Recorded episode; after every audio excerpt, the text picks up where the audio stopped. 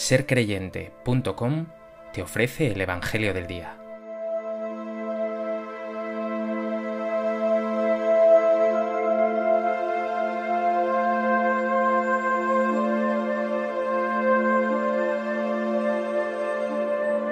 Del Evangelio de Mateo.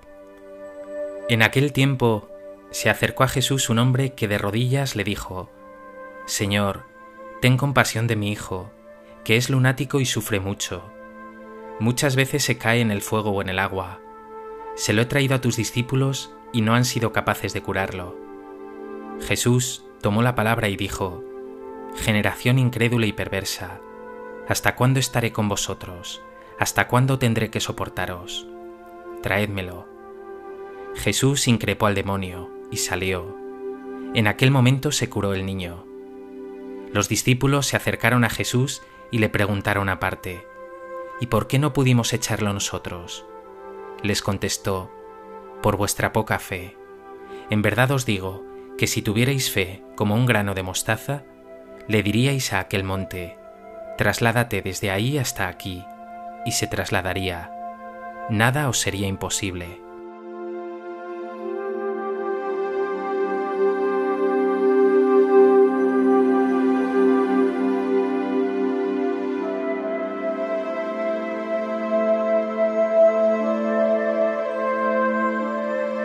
El Evangelio de hoy nos presenta un nuevo milagro del Señor. Un padre desesperado ha llevado a su hijo gravemente enfermo a los discípulos de Jesús, pero han sido incapaces de sanarlo. Jesús se indignará con ellos y les dirigirá durísimas palabras. Si no han podido realizar los mismos prodigios de Jesús, es porque les falta fe.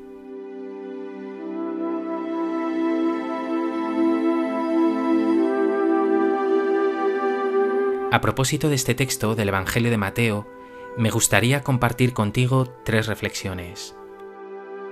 En primer lugar, el Evangelio nos presenta a un hombre desesperado, con un hijo gravemente enfermo. Se acerca a los discípulos de Jesús para que obren una sanación. Pero finalmente, el hombre suplicante tiene que acudir a Jesús después de que ellos hayan sido incapaces de sanarlo. Lo primero que llama la atención es el contraste entre la fe de este pobre hombre y la terquedad de los discípulos. El hombre se postra ante Jesús, de rodillas lo confiesa como Señor, comparte con él con toda transparencia cuánto está sufriendo él y su hijo, y le suplica con confianza que tenga compasión.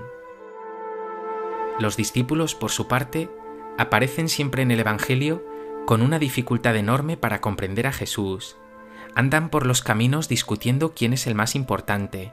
Incluso solicitan al Señor los primeros puestos en un supuesto reino terreno que ellos esperaban.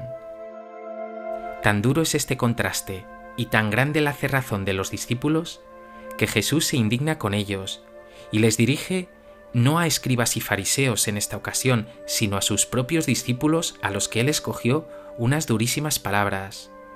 Generación incrédula y perversa, ¿Hasta cuándo estaré con vosotros? ¿Hasta cuándo tendré que soportaros?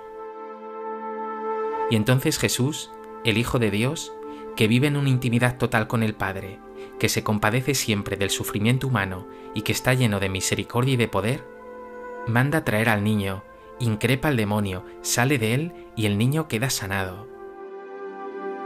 Párate un momento. ¿Vives tú centrado como Jesús en consolar y sanar a los que sufren? O te pierdes como los discípulos en otras cuestiones que nada tienen que ver con el Evangelio.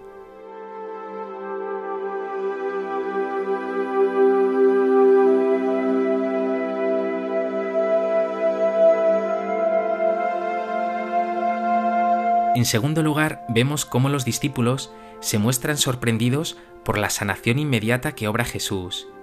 Ellos no han sido capaces de hacerlo. Por eso se acercan a Jesús y le preguntan aparte, ¿y por qué no pudimos echarlo nosotros? Ya Jesús, en esas palabras tan duras, generación incrédula, les había adelantado la razón, pero ahora lo expresará con toda nitidez, por vuestra poca fe.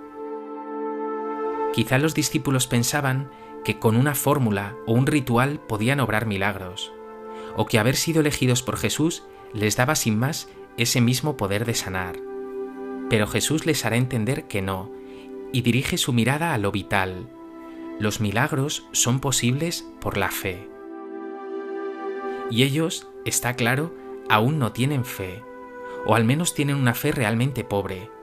No confían en el poder de Dios, no confían en que este Dios tiene un corazón tan grande, es tan compasivo y misericordioso, que no puede negar la sanación a un padre desesperado, a un niño que sufre. El problema, por tanto, de estos discípulos no es de poder o de saber, sino de amar y confiar. En definitiva, quien ama, quien confía, quien se fía de Dios, ve sus milagros. ¿Te fías realmente de Dios? ¿Reconoces los milagros que Él obra en ti?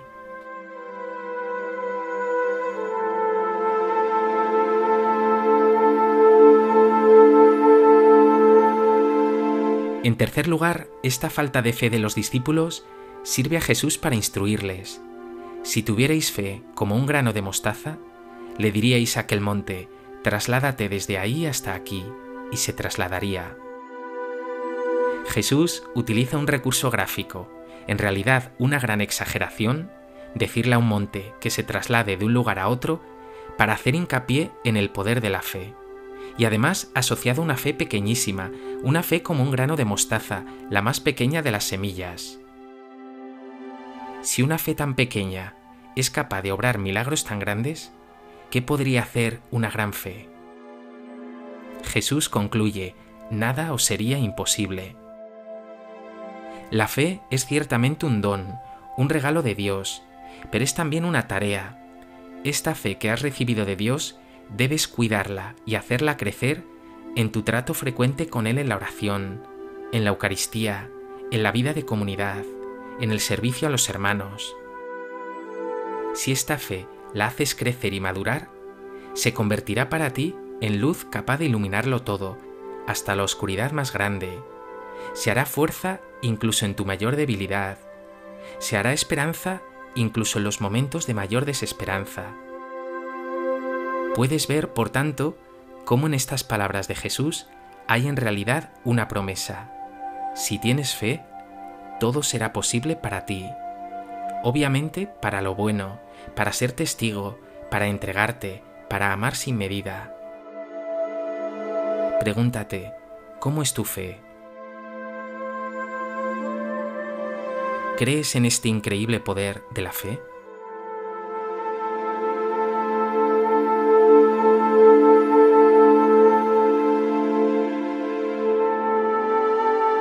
Pues que este Evangelio te lleve a cuidar con esmero tu fe, a ganar en confianza en Dios, en su amor y en su misericordia, y que también te ayude a abrir los ojos para que puedas reconocer los milagros que Él ha obrado y seguirá obrando en tu vida.